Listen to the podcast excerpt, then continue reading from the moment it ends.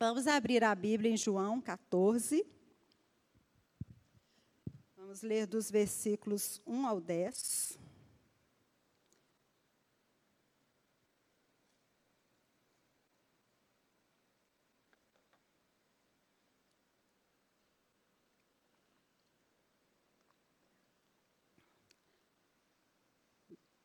Não se turbe o vosso coração. Credes em Deus, crede também em mim. Na casa de meu pai há muitas moradas. Se assim não fora, eu vou-lo teria dito, pois vou preparar-vos lugar. E quando eu for e vos preparar lugar, voltarei e vos receberei para mim mesmo, para que onde eu estou, estejais vós também. E vós sabeis o caminho para onde eu vou. Disse-lhe Tomé: Senhor, não sabemos para onde vais. Como saber o caminho? Respondeu-lhe Jesus: Eu sou o caminho e a verdade e a vida. Ninguém vem ao Pai senão por mim. Se vós me tivesseis conhecido, conhecereis também meu Pai. Desde agora o conheceis e o tendes visto. Replicou-lhe Filipe: Senhor, mostra-nos o Pai, e isso nos basta. Disse-lhe Jesus: Filipe, há tanto tempo estou convosco e não me tendes conhecido? Quem me vê a mim, vê o Pai. Como dizes tu, mostra-nos o Pai? Não crês que eu estou no Pai e que o Pai está em mim? As palavras que eu vos digo, não as digo por mim mesmo, mas o Pai que permanece em mim faz as suas obras. Por enquanto, nós vamos ler até aqui. Queridos, não há como tratar de um assunto tão abrangente, tão sério, profundo, que é a paternidade, a importância da figura paterna, sem antes nós entendermos a paternidade do Abba, de Deus. Aba, vocês sabem, significa paizinho querido, meu paizinho, papai. E era dessa maneira que o Senhor Jesus se relacionava com Deus, o Pai. Quando nós vemos a oração do Pai Nosso, o Senhor Jesus, ele dá, nos ensina dando início com essa palavra, que no original é Aba. Ele fala paizinho, papai, demonstrando intimidade, familiaridade, um aconchego nos braços do Pai. E é tão interessante é, que Jesus, ao longo de todo o seu ministério, quando nós lemos os evangelhos, nós vemos ali o tempo todo o Senhor Jesus revelando o Abba para os seus discípulos, para as pessoas com quem, para quem ele ministrava. Isso foi uma constante no ministério de Jesus. E quando nós lemos aqui no João capítulo 14, anteriormente ao que a gente leu aqui agora, já tinha acontecido a última ceia do Senhor Jesus com seus discípulos. Jesus, lá no capítulo 13, tem uma narrativa tão maravilhosa de Jesus lavando os pés dos seus discípulos. Jesus estava ali, foi quando ele já tinha liberado Judas, porque Judas só pôde trair Jesus quando Jesus falou: agora vai fazer o que você tem que fazer. Isso já tinha acontecido, Judas já tinha saído. O Senhor já tinha divertido o apóstolo Pedro que ele iria eh, negar, que iria negá-lo três vezes. E tudo isso estava ali, naquele ambiente. Era uma noite um pouco sombria, porque algo muito importante, mas também algo muito dramático estava para acontecer com o Senhor Jesus. E dentro desse contexto, quando, depois de tudo isso acontecer, Jesus começa, continua um diálogo se aprofundando ali com seus discípulos, demonstrando mais uma vez a eles que o Pai estava nele. Ele e o Pai eram um, ele e o Pai são um. E ele começou a falar da obra do Espírito Santo, que mesmo que ele fosse, porque ele teria que ir, ele deixaria, é, o Espírito Santo viria para a vida daqueles que crescem. E ele dá continuidade a esse diálogo, e nós vemos aqui nesse texto que a gente leu, dois dos seus discípulos, com uma humanidade, demonstrando a humanidade como nós, as nossas dúvidas, que mesmo estando ali na presença de Jesus, Tinha algumas coisas que ainda estavam meio nubladas na mente deles. Apesar de Jesus explicar tantas vezes, tinham coisas que eles ainda não conseguiam alcançar. E a gente vê ali um Tomé um pouco confuso quando Jesus está declarando aquelas palavras e Tomé fala para ele: Senhor, nós não sabemos para onde vais, como saber o caminho? Tomé não estava entendendo muito bem o que, que estava acontecendo. E vem Jesus falando aquele versículo que todos nós conhecemos de cor, não é verdade?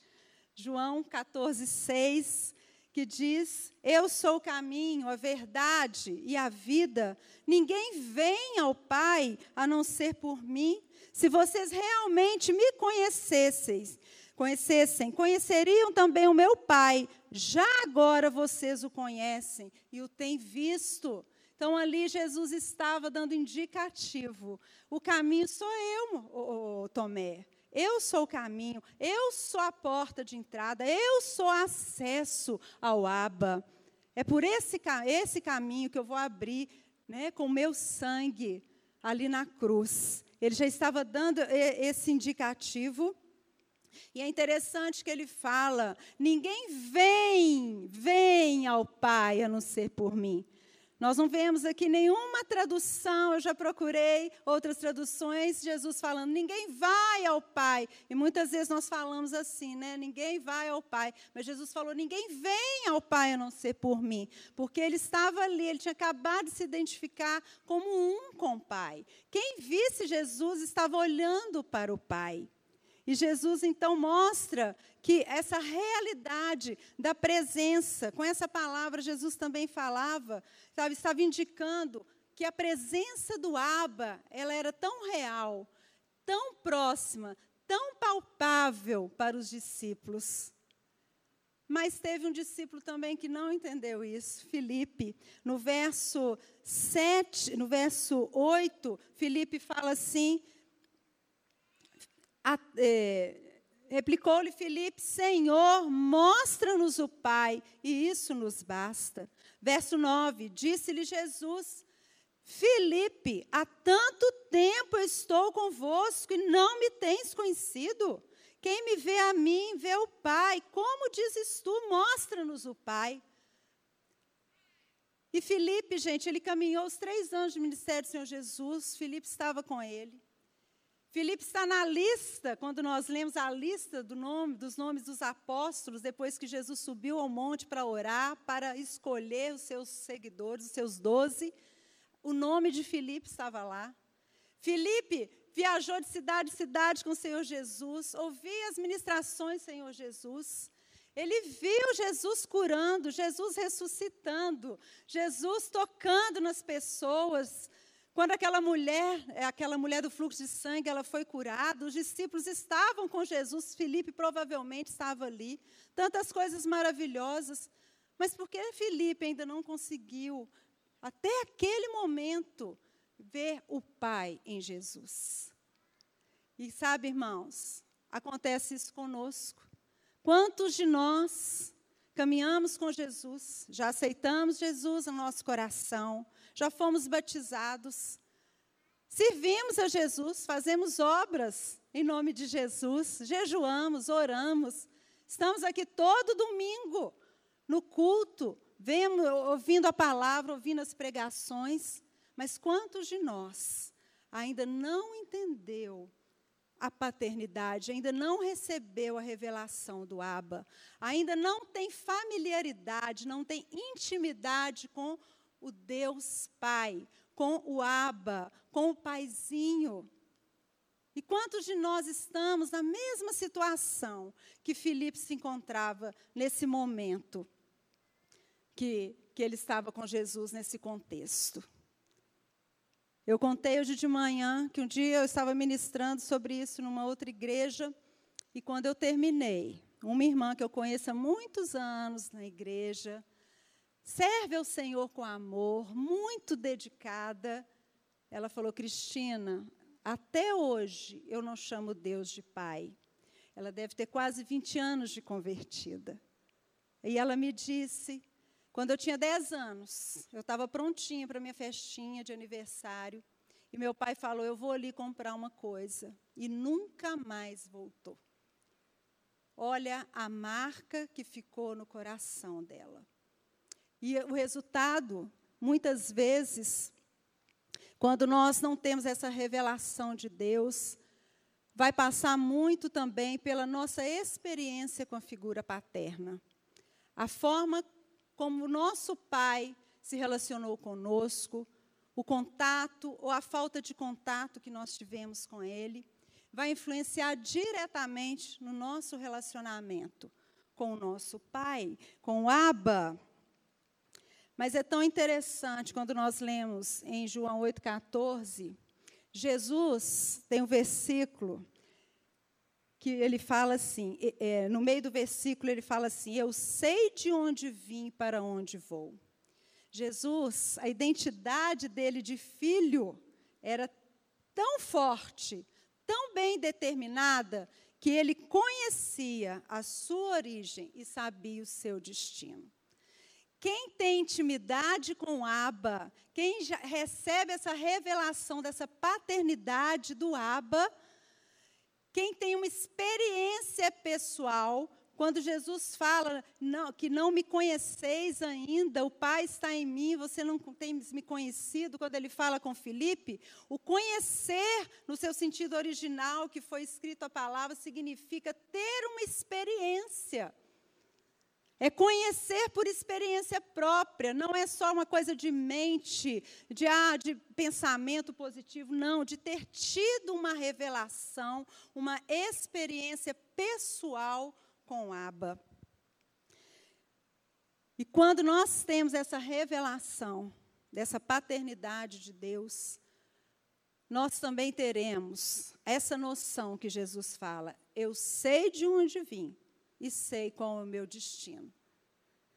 Quando nós temos essa revelação pessoal da paternidade, nós sabemos que pertencemos a uma grande família, que é a família da fé, que temos um Deus que é o nosso Pai, que cuida, que protege, em quem nós podemos confiar.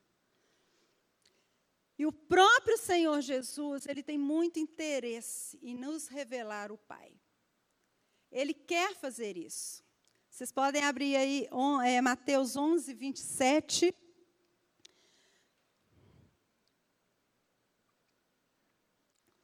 Jesus fala: Tudo me foi entregue por meu Pai. Ninguém conhece o filho senão o Pai. E ninguém conhece o Pai senão o filho. E aquele a quem o filho quiser revelar.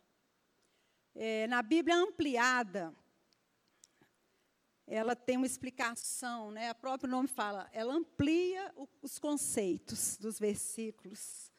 Ela explica de uma forma mais eficaz. E esse mesmo versículo na Bíblia ampliada, eu vou ler para vocês. Todas as coisas me foram confiadas e entregues a mim por meu Pai. Ninguém conhece totalmente, entende com precisão o Filho, exceto o Pai. E ninguém conhece totalmente, entende com precisão o Pai, exceto o Filho, e qualquer pessoa a quem o Filho deliberadamente, intencionalmente, de propósito, deseja torná-lo conhecido. Jesus tem um interesse especial, um propósito, uma intenção de nos revelar o Abba. Por quê, gente? Porque nós, quando temos essa paternidade revelada, nós nos entendemos como filhos amados, filhos que têm direitos, filhos que têm herança. E quando um filho amado, querido, ele é querido, amado pelo pai, ele tem acesso ao pai. Ele sabe que o pai não vai negar um consolo, não vai negar algo que ele esteja precisando, não vai negar suprir suas necessidades, porque ele tem uma liberdade para chegar ao seu Pai. E Jesus tem essa intenção que nós tenhamos essa liberdade para chegar ao Abba. E a palavra pai, no seu é, original, ela significa origem, a criador de algo, originador de algo. Todos nós temos a necessidade de sabermos de onde viemos, para onde nós vamos, qual o nosso propósito aqui nessa terra. São perguntas bem filosóficas que eu creio que todo mundo aqui um dia já fez. Ou talvez tenham pessoas aqui que ainda se façam essas perguntas. Mas quando nós nos entendemos como filhos de Deus por essa revelação, por uma experiência pessoal, nós temos essas respostas. Eu lembro que antes de me converter, eu tinha tanto medo de morrer. Sou só eu? Mais alguém?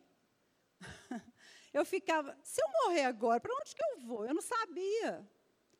Porque até meus 27 anos, gente, eu era totalmente ignorante da palavra de Deus. Eu nunca, ninguém nunca tinha pregado o evangelho para mim. Nunca. Um dia eu estava pensando sobre isso. Falei, gente, ninguém nunca chegou para mim para pregar o Evangelho. Até meus 27 anos. Totalmente analfabeta da palavra de Deus, ignorante das promessas, do que está reservado para nós aqui. Mas quando nós temos essa experiência pessoal com Aba, nós começamos a entender essas questões. E é, vamos voltar para João, capítulo 14, agora o verso 18.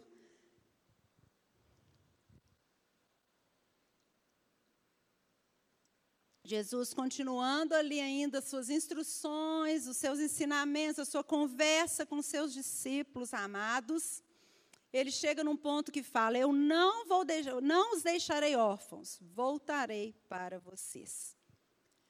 E é importante a gente se ater a essa palavra órfãos, porque a gente sabe que na Bíblia nenhuma palavra está ali por acaso. Jesus não escolheu essa palavra aleatoriamente.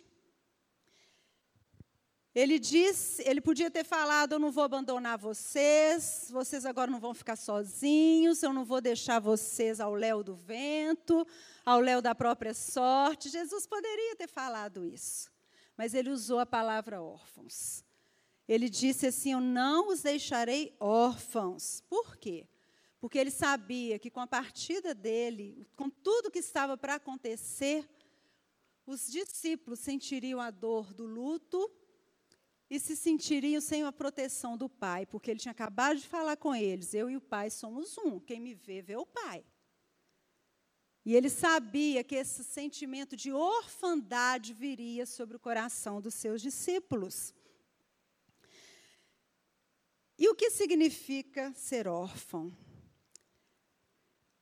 Tem duas palavras na Bíblia que foram traduzidas como órfão. A primeira é iaton, que significa ser desprovido de um pai, sem pai.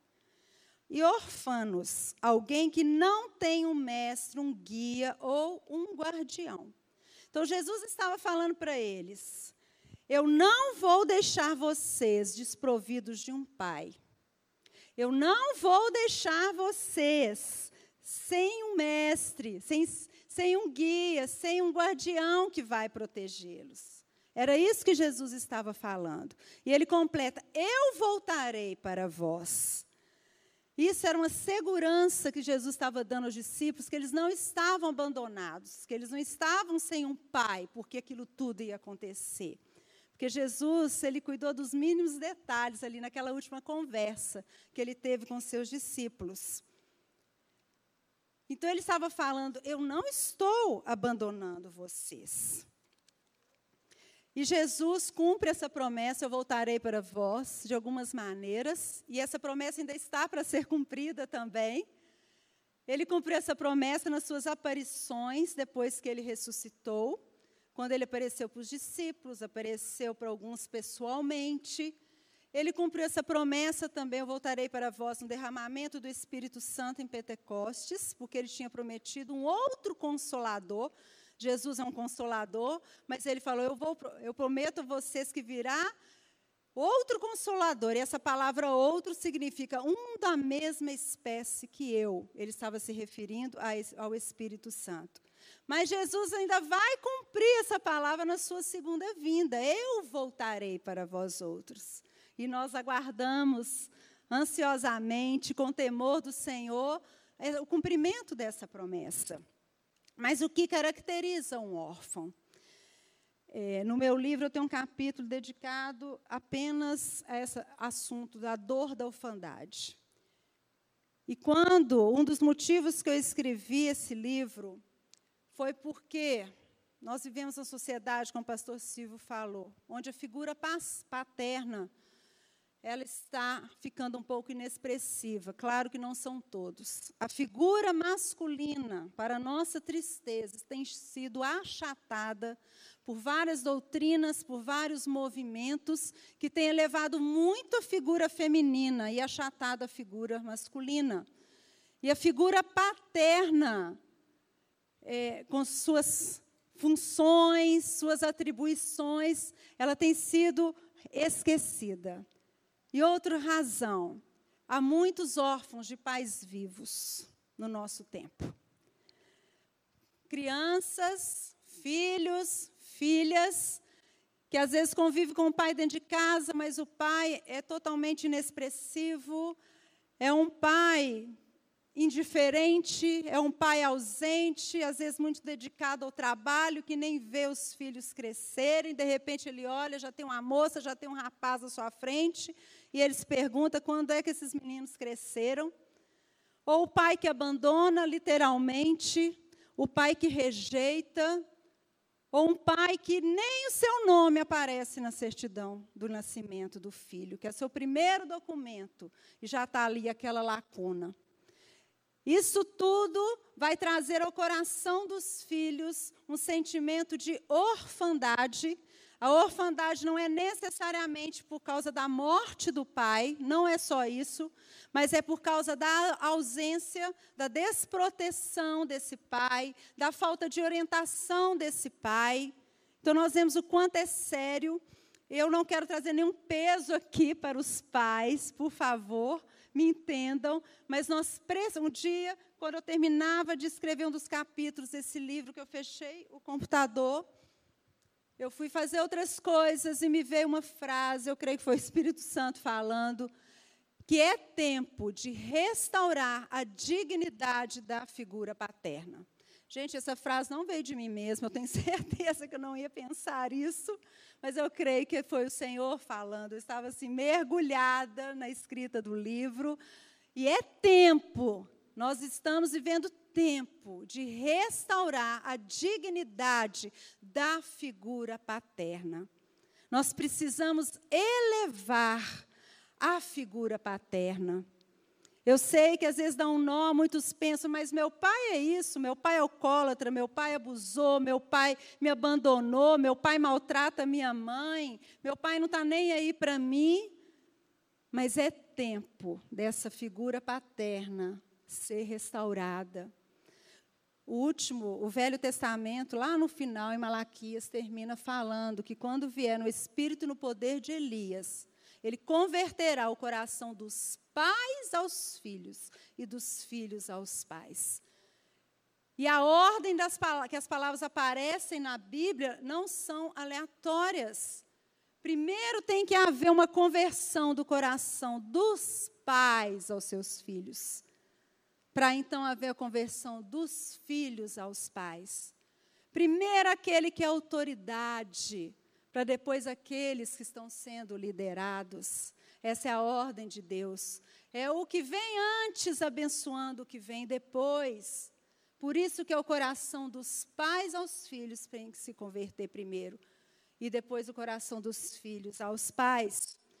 Então, o que que um órfão sente? Ou que perdeu seu pai porque o pai faleceu, ou porque tem um relacionamento distorcido com essa figura paterna, ou porque foi abandonado, ou porque é, foi é, desprezado pelo pai, rejeitado pelo pai, ferido pelo pai.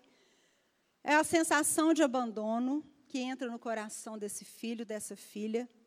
Lembranças doídas, ressentimentos, muito sofrimento e um aperto constante no coração eu sentia esse aperto no meu coração, a sensação de angústia, mesmo tudo estando bem, parece que a alegria não está completa. Eu vou contar para vocês por que eu sentia esse aperto. E uma dor na alma que é causada pela ausência daquele que deveria socorrer, ensinar, proteger e cuidar. Um sentimento de não ter quem o defenda, que gera uma insegurança no coração desse filho e dessa filha. Então, hoje a gente vê o que a gente está experimentando na nossa sociedade, uma inexpressividade da figura paterna. E eu quero fazer um parêntese aqui falando que você, mãe, você também é responsável por trazer essa dignidade da figura paterna para dentro do seu lar na vida dos seus filhos. Eu sei que tem hora, tem mães que vivem situações tão difíceis. É um pai totalmente ausente, que nem contribui financeiramente, não quer saber de nada. Mas quantas vezes, nesse contexto, as mães começam a falar mal do pai, começa a instigar os filhos contra o pai, e aquele sentimento nos corações dos filhos contra os pais, aquela amargura só vai aumentar. Por outro lado, são mães né, que são muito dominadoras, mulheres muito dominadoras, e tiram totalmente a autoridade do pai perante os filhos. O pai fala A, ela fala: não, não precisa fazer, não, vai fazer desse jeito. Despreza o pai, eu não estou falando, gente, de gente que está aí no mundo, que não conhece Jesus, não. Eu estou falando de famílias dentro da igreja. Aí fora, tem de tudo. Mas nós temos acesso à palavra. Nós precisamos rever como é que nós estamos agindo dentro dos nossos lares. Se você, mãe, vive uma situação difícil do, com o pai, o pai dos seus filhos, peça graça, sabedoria ao Senhor mas jamais instigue os seus filhos contra o pai deles. Por pior que ele seja, é pai, eles têm que aprender a honrar, respeitar. Fechando parêntese.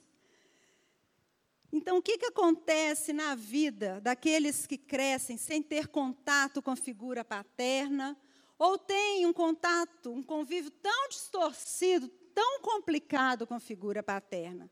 Eu quero falar com vocês quatro pontos. O primeiro é que a sua identidade, tanto do filho quanto da filha, vai ficar comprometida. Porque eles não vão conseguir se ver como filho. Isso é, a orfandade distorce a identidade da pessoa. Esse sentimento de não ter um referencial, não ter em quem se projetar, vai distorcendo a identidade da criança, do adolescente. Eu me lembrei hoje à tarde, eu nem contei de manhã, mas eu me lembrei quando a minha filha, hoje ela já está uma moça, quando ela era pequenininha, as pessoas perguntavam para ela assim: Como é que você chama? Ela respondia: Débora, filha do Jorson. Todo mundo riu. Eu falei: Menina atrevida, né? A mãe tentou trabalho, fica atrás, gera nove meses, você é filha só do seu pai. Aí todo mundo ficava rindo. Mas ela tinha o quê? Aquela ide, é, é, referencial do pai. Ela se via como filha. Ela se via como uma filha amada, protegida pelo pai. E seria tão maravilhoso se, quando perguntassem para a gente, como é que você chama? Eu sou Cristina, filha do Aba. Eu tenho um paizinho querido. Mas nem todos conseguem se ver assim. Nem todos conseguem se ver. Eu sou o fulano, filho do, de Deus. Né? Tem uma música que canta: Tu és o Cristo, o Filho dos Deus vivo, não é assim? Jesus tinha essa identidade bem firmada, Ele quer que nós tenhamos essa nossa identidade no Abba, mas nós também precisamos ser trabalhados a nossa identidade como homem, como mulher, e a questão da identidade que o pai vai instruindo o filho, vai direcionando, vai afetar até na sexualidade desses filhos. Não vamos entrar em pormenores sobre esse assunto, que hoje não é o tema. Mas sabe o que, que está acontecendo? Vou falar. Quantas famílias de mães dominadoras que até o filho homem começa a ver mais força e poder na mãe e começa a imitar a mãe no seu jeito de falar, nos trejeitos femininos. Por que, que ele não está se projetando no seu pai? Gente, é muito sério o que está acontecendo. A gente está vendo uma geração entrando numa degradação, numa promiscuidade porque a identidade está comprometida. Um outro ponto do que acontece quando há essa disfuncionalidade da figura paterna é que os filhos ficam sem um referencial do caminho a seguir. Eles ficam perdidos. Deus delegou ao pai, que é a função de orientar os seus filhos. Ensina o teu filho no caminho que deve seguir.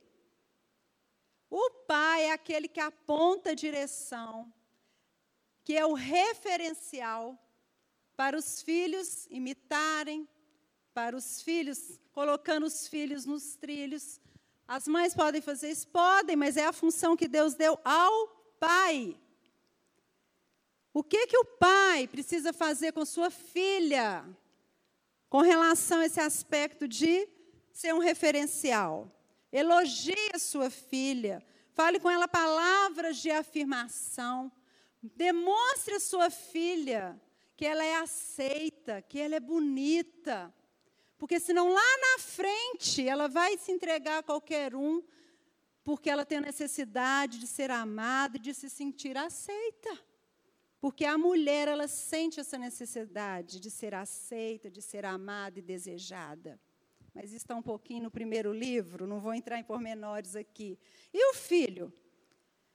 O filho, o homem, precisa de um referencial de hombridade, de honradez, de uma masculinidade verdadeira de se comportar como homem e o pai que vai ser esse referencial, que deveria ser esse referencial para ele. Ele também precisa de palavras de afirmação. A gente vê ao longo da história, quando a gente vê a biografia de grandes homens de Deus, pessoas inteligentíssimas, mentes brilhantes, com potencial enorme, mas se não dão conta desse fardo de rejeição, de abandono do pai, entra para o caminho das drogas e ficam tão distorcidos na sua figura, na, na sua vida. Eu, eu, vi uma vez o filme do Steve Jobs, né, que foi o desenhador da Apple, né? Não sei quantos já viram.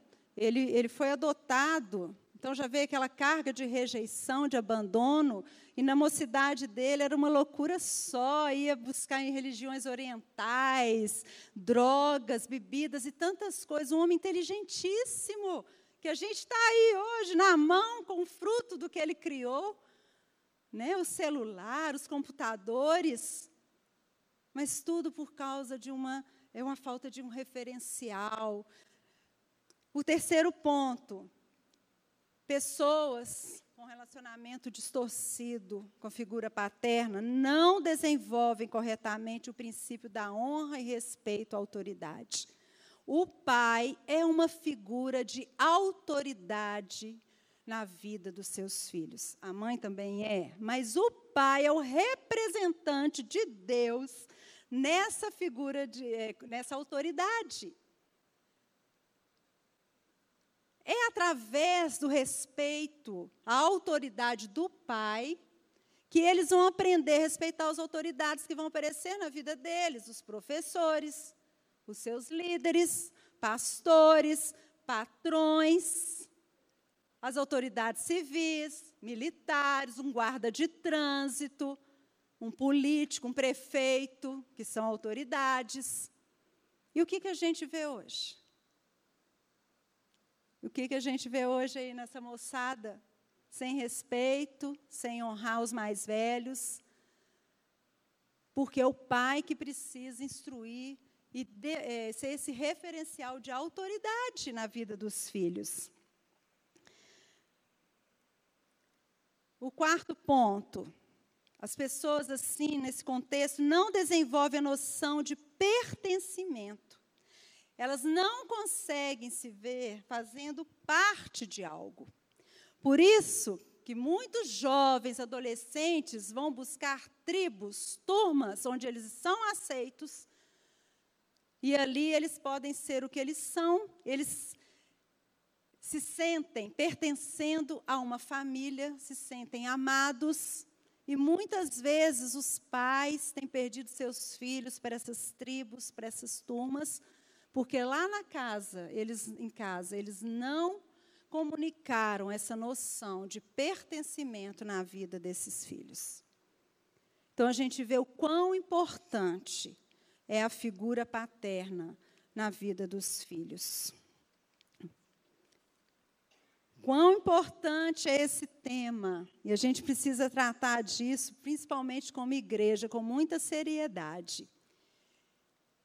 Eu me lembro quando cada um dos meus, eu tenho três filhos, dois rapazes, uma moça, quando cada um dos três completou 18 anos, uma mudança de fase. O meu esposo saiu para almoçar sozinho. Primeiro saiu com o mais velho, depois o mais novo, depois a caçula. E ele explicando, agora você fez 18 anos, você já tem algumas responsabilidades, e foi apontando para eles com relação ao trabalho, com relação na época, né, na época era o vestibular ainda, o vestibular, a escolha da profissão, e vários pontos. Com os rapazes, ele tratou de alguns assuntos, e com a moça, né, de outros assuntos. Mas sempre ali com palavras de afirmação, comunicando que a presença dele, o apoio. Cada mudança de fase dos filhos, nós precisamos estar atentos. E o pai, a importância dele de entrar ali, para, ó, oh, meu filho, eu estou aqui. Eu estou aqui para o que você precisar. Conte comigo. Sempre instruindo, sempre colocando nos trilhos. Dando exemplo, um bom exemplo de preferência. Porque os filhos precisam disso. Como precisam? E todas essas questões que eu tratei aqui, muitas vezes as pessoas vão vivendo a vida, não levam essas coisas em conta e acha que não, não, não faz muita diferença. Ah, meu pai é assim, foi daquele jeito, fez isso, aquilo, faltou, e acha que aquilo não importa, não tem nenhuma consequência na sua vida. Mas isso não é verdade. Eu só me dei conta do estrago que foi na minha vida. A ausência da figura paterna, a rejeição e abandono do meu pai, quando Jesus aprove ele começar a me revelar o Abba. Eu tinha 29 anos, 30 anos, quase três anos de convertida, e eu ainda não conseguia chamar Deus de Pai, não sabia orar assim, não conseguia, porque havia um bloqueio em mim, mas aquilo para mim era indiferente, não, não fazia diferença até então. Mas nasceu minha filha, a terceira, e era um desejo grande do meu coração ter uma menina, depois de dois meninos. E quando ela nasceu, eu estava ali, pertinho do berço dela, observando ela dormir. Julho, mês muito frio. E ela toda agasalhadinha, bonitinha, cheirosinha, limpinha, bem alimentada. Eu, eu ali, admirando. E o Espírito Santo começou ali a falar o meu coração. Está vendo a Débora, o nome da minha filha é Débora? Ela não está preocupada se ela vai ser alimentada, se ela vai sentir frio, se quando ela sujar a fralda vão trocar. Ela está deitada, confiante, despreocupada. E Jesus falou assim ao meu coração: assim você precisa ser em relação a mim. O seu pai falhou com você, mas eu não vou falhar. O seu pai te abandonou, mas eu não vou te abandonar. E naquele momento parece que um estalo, sabe? Eu entendi que todas as lacunas que tinham no meu coração, que eu experimentei, as inseguranças, as minhas dificuldades, foram em decorrência da ausência do meu pai. Meus pais se separaram, eu era muito pequenininha, eu nunca tive atenção do meu pai. Gente, eu não me lembro direito da face do meu pai. Ele nunca me deu um presente, nunca me deu os parabéns no dia do meu aniversário. Mesmo sabendo que eu ia me casar, não entrou comigo na igreja. Quem entrou comigo foi um tio, muito querido. Nunca ajudou financeiramente, nada, nada. E, mas eu não sabia que aquilo tinha feito tanto estrago na minha vida. E a partir desse momento, eu quero falar para vocês que quando Jesus chega o momento dele trazer essa revelação do Abba ao nosso coração, ele vai nos pegar onde nós estamos, do jeito que nós estamos. As experiências que nós tivemos em relação ao nosso Pai, ele vai ressignificar. E quanto mais nós vamos abrindo nosso coração para esse trabalhar, mais ele vai nos curando, mais ele vai nos restaurando. É um processo doloroso, não é fácil, e a partir daquele momento ali, no berço de um recém-nascido, quando Jesus começou a revelar o Abba ao meu coração, eu entendi que eu precisava trabalhar o perdão ao meu pai. E eu fui trabalhando esse perdão, fui trabalhando algumas questões, algumas lacunas. Eu comecei a entender por que, eu era tão insegura e por que eu tinha alguns comportamentos e eu comecei a ter entendimento, eu fui amadurecendo na fé, sendo ministrada pelo Senhor. Até um dia minha mãe me ligou, falou que meu pai tinha morrido. E ali eu me lembro dessa ligação, porque foi uma experiência muito forte. Eu senti uma espada entrando no meu coração e rasgando meu coração. Foi uma dor muito grande que eu nunca tinha sentido na minha vida, quando eu ouvi que meu pai tinha falecido. E chorei muito, mas eu quis honrar o meu pai, porque nesse ponto Jesus já tinha trabalhado muito no meu coração com relação ao meu pai, e eu queria honrar, apesar de tudo, porque lá na Bíblia está escrito: honra teu pai e tua mãe, que é o primeiro mandamento com promessa para que te vá bem em todas as coisas. Mas não tem uma vírgula falando, honra teu pai e tua mãe, se eles forem bons, atenciosos, presentes. Não tem isso na Bíblia. É um mandamento. Honra teu pai e tua mãe, ponto. E eu queria honrar, apesar de tudo, por causa do trabalho que o Espírito Santo já tinha feito no meu coração. Fui no velório do meu pai, ali me deparei com a existência de muitos irmãos que eu nem sabia. É, meu pai teve com minha mãe três filhos, eu sou mais velha, mas eu fiquei sabendo ali no velório que ele teve uns 15 filhos e não cuidou de nenhum. Eu não sei a história do meu pai, eu não sei o que levou meu pai a ser uma pessoa assim. Morreu sozinho no sítio que ele tinha, rodeado pelos cachorros, uma morte horrível. Foi encontrado alguns uns dias depois que morreu, com o corpo já em decomposição. Eu sempre tive vontade de ir até meu pai, tentei falar do amor de Deus, falar que eu tinha perdoado, falar, do, falar de Jesus, para ele abrir o coração dele para Jesus, orar pela vida dele.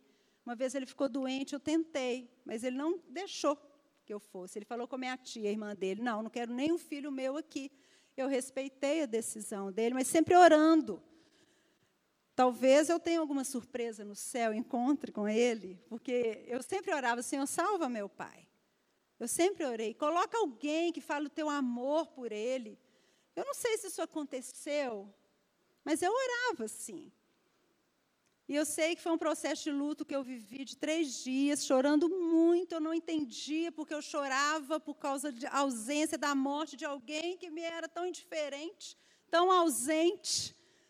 E cada vez que eu tinha crise de choro por causa do luto, a morte do meu pai, o versículo de Hebreus 9, 27 vinha ao meu coração. Aos homens está ordenado morrerem uma só vez, vindo depois disso o juízo. No terceiro dia, a pedra rolou, né? No terceiro dia, muitas coisas acontecem. Jesus ressuscitou no terceiro dia, não é, gente? Muitas coisas acontecem no terceiro dia, não sei que mistério é esse. Mas no terceiro dia, eu, Senhor, o que, que está acontecendo? Que toda vez que eu choro, eu me lembro desse versículo. E Jesus falou assim muito forte ao meu coração: Seu pai, ele não cumpriu com você suas obrigações de pai. Agora, ele vai ter que prestar contas a mim. Gente, é muito sério. Um dia, todos nós estaremos diante do tribunal de Cristo. Não é isso que a Bíblia fala? O Pai vai chegar lá e Jesus vai prestar com o que que você fez com os filhos que eu te dei. Isso é para temer. Porque ele não vai deixar nada passar. Então nós ainda temos a oportunidade de consertar algumas coisas. E quando Deus me falou isso ao meu coração, eu entendi que eu precisava completar um processo de perdão com relação ao meu pai. Então eu peguei um papel eu fiz uma lista, colocando tudo que eu achava que meu pai tinha falhado comigo. Foi muito difícil fazer essa lista, foi muito doloroso pensar, lembrar algumas coisas. Mas eu fiz. Depois que eu fiz essa lista, eu levantei o papel, falei: Senhor, todas essas dívidas eu cancelo. Meu pai não tem mais nenhuma dívida comigo, está cancelado, perdoado em nome de Jesus. Rasguei aquele papel, e o choro passou assim. Mas Deus ali houve um romper na minha vida. Porque eu tinha liberado o perdão por completo, a obra do perdão tinha sido completa. Tudo, lembra que eu falei que a orfandade distorce a nossa identidade? Então, tudo que antes eu tinha medo de fazer, Deus me deu mais ousadia, Deus liberou dentro de mim o potencial para criar tantas coisas. Gente, para fazer poesia. De repente eu me vi escrevendo poesias. Nesse livro é, de Proteja-se Mulher, no final eu ponho a poesia, a primeira poesia que eu compus para as mulheres, sobre a mulher virtuosa. E essa poesia virou uma linda canção. A minha cunhada colocou né, a música para mim, no lançamento do livro ela cantou. Deus começou a me dar o potencial para criar, para fazer tantas coisas. Porque aquela insegurança, aquele medo de não ser aceita. Ah, mas e se eu fizer isso, mostrar as pessoas não, não, não gostarem, não aceitarem? Era isso que passava na minha cabeça, mas aquilo passou. Tanto é que eu já escrevi dois livros, né, gente? Os livros estão por aí, tem mais livro no coração para escrever, em nome de Jesus. E hoje eu falo que eu não vejo nada difícil para fazer, sabe? O Senhor, depois disso, me capacitou. Porque às vezes as pessoas falam, não, isso não vai dar. Não, gente, não é difícil, não, vamos fazer, não tem nada difícil. Jesus capacita a gente, vamos, Jesus vai na frente. Deus me transformou, restaurou a minha identidade, fez tantas coisas lindas na minha vida. Tudo porque um dia Jesus, lá na pé do berço da minha filha, me pegou e veio trazer revelação do Abba ao meu coração, do paizinho. E essa intimidade com o Senhor que eu posso ter hoje, essa segurança. E eu quero ler uma frase para vocês que eu li esses dias sobre o pai, que eu achei tão tremenda é de um pastor americano do de Ministério de Família, e ele escreveu assim: O papel do homem em sua família é tão importante que Deus o honrou, conferindo-lhe o seu próprio título, pai. Quem escreveu essa frase é Vod Balcham Jr. O pai, ele tem o próprio título que é dado a Deus. Você é o responsável por representar a paternidade de Deus na vida dos seus filhos. E eu não conseguia chamar Deus de pai porque tinha um bloqueio em mim. Porque eu transferia para Deus a minha experiência com a figura paterna. Então eu achava que Deus era muito distante, que não se importava muito assim comigo. E nós projetamos em Deus o nosso relacionamento com a figura paterna. Se você tem um pai bom, presente, que te abraça, que cuida de você, que te orienta, você vai ter mais facilidade de ver, de reconhecer a paternidade de Deus. Mas se você tem um pai, como eu tive, talvez um pai abusador, um pai ausente, você também vai transferir para a figura de Deus, o Pai. Porque nós fazemos isso inconscientemente. Nós projetamos em Deus a figura paterna. Vocês estão vendo como é sério? Mas eu quero repetir aqui que é tempo de restaurar a dignidade da figura paterna. Gostaria que vocês ficassem de pé. Nós vamos ter um momento de oração agora.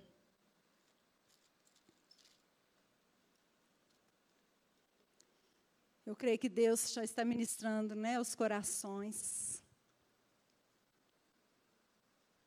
Como a gente pode restaurar a dignidade da figura paterna? Duas maneiras. Os pais indo em direção aos seus filhos, reconhecendo os erros, pedindo perdão, consertando. Mesmo que seu filho já esteja adulto, você está vivo, você ainda pode fazer isso. Mas também é um outro lado de restaurar a dignidade da figura paterna. Você, como filho, como filha, trabalhar o perdão. Também pedir perdão ao seu pai pelas vezes que você o desrespeitou, o desonrou, o envergonhou, foi rebelde com relação a ele. Nós precisamos viver isso dentro da nossa família. Nós precisamos resgatar essa geração dessa orfandade que nós estamos presenciando nessas consequências que essa geração tem sofrido. Porque a figura paterna tem se omitido em relação à sua função, em relação aos seus filhos. Eu sei que não são todos os pais, eu sei, glória a Deus por isso. Mas existe um número grande de famílias vivendo esse contexto. E Deus quer restaurar isso, porque Ele ama as famílias. Ele ama o casamento. Ele quer ver isso na sua igreja, na noiva dele, em nome de Jesus. Pode tocar, pode tocar. Vamos ter um momento de oração. Eu vou pedir meu esposo para fazer essa oração, mas antes dele orar, eu gostaria que se alguém aqui ainda não entregou sua vida para Jesus, nós lemos aqui, Jesus falou: Eu sou o caminho, a verdade e a vida. Ninguém vem ao Pai a não ser por mim. Não tem como você ter acesso ao Abba sem antes permitir que o Senhor Jesus venha fazer morada em seu coração. Se tem alguém que não teve essa experiência ainda de entregar a sua vida para Jesus, você pode fazer agora mesmo onde você está, pedindo a Ele que venha fazer morada em você. E depois pode nos procurar, cada pastor, obreiro que está aqui hoje, para nós nos ajudarmos vocês nessa caminhada. E se as coisas que eu falei aqui, talvez você, muitas delas, como eu, você vivenciou. E você sentiu que você está vivendo debaixo dessa orfandade. Eu quero orar por você aí onde mesmo você está. Eu vou orar depois meu esposo vai orar também.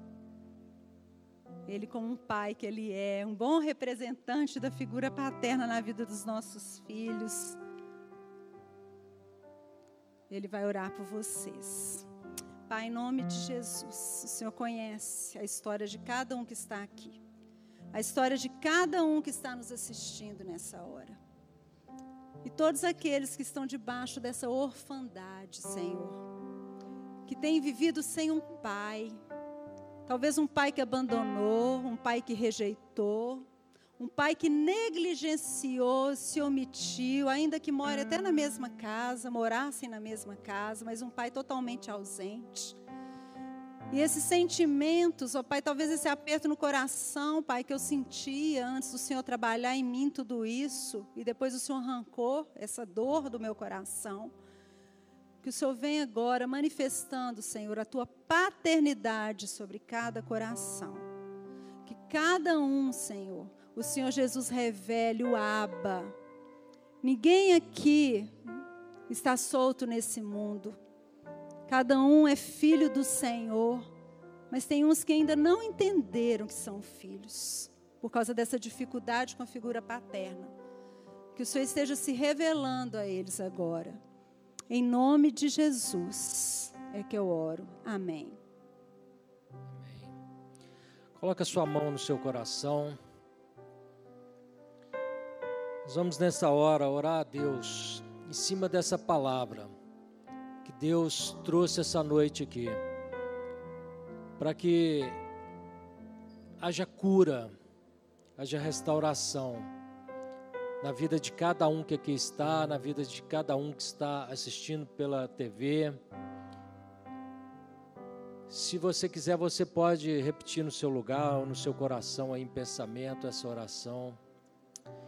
Pai, no nome de Jesus, nesta hora, nós queremos pedir perdão, como pais, se falhamos com os nossos filhos, naquilo, Deus, que quando dissemos alguma palavra que machucasse, que ferisse, alguns pais que dizem que o filho não vai dar em nada, que o filho não presta, que o filho é burro, que é ignorante, que lança palavras que machucam o coração.